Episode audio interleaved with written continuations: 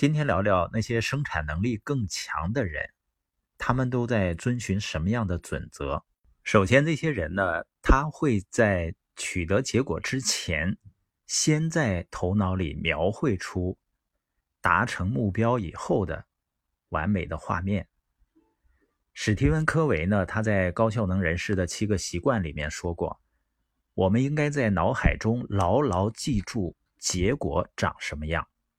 麦克斯韦尔团队的保罗呢，他把这个称作为创造完美的心智模型。也就是说，你不仅要搞清楚自己现在所处的位置，更要尽可能多的设想完美结果的细节部分。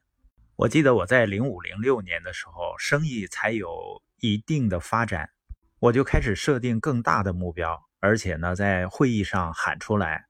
我说我要在零七年完成高级经理。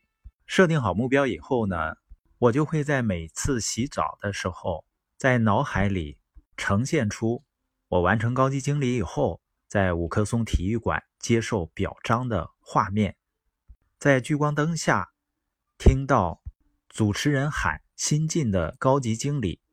我努力把每一个细节都想清楚。当然，到了零七年呢，我们没有达成。零八年也没有达成，但零九年达成了。每一位团队的领导者实际上就好像是园艺大师在修剪花木。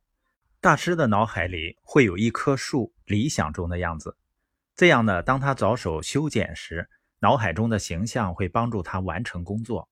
我们也经常会看到精雕细琢的盆景，它一定是被事先精心想象过的。那你对自己想要实现的目标有什么预期吗？你是否为目标建立了一个完美的心智模型呢？如果没有的话，你就要在上面花点心思了。这正是你走向成功的第一步。想象出的细节呢，越多越好。它当然不会完美无缺了，但是呢，你首先要学会如何构建模型。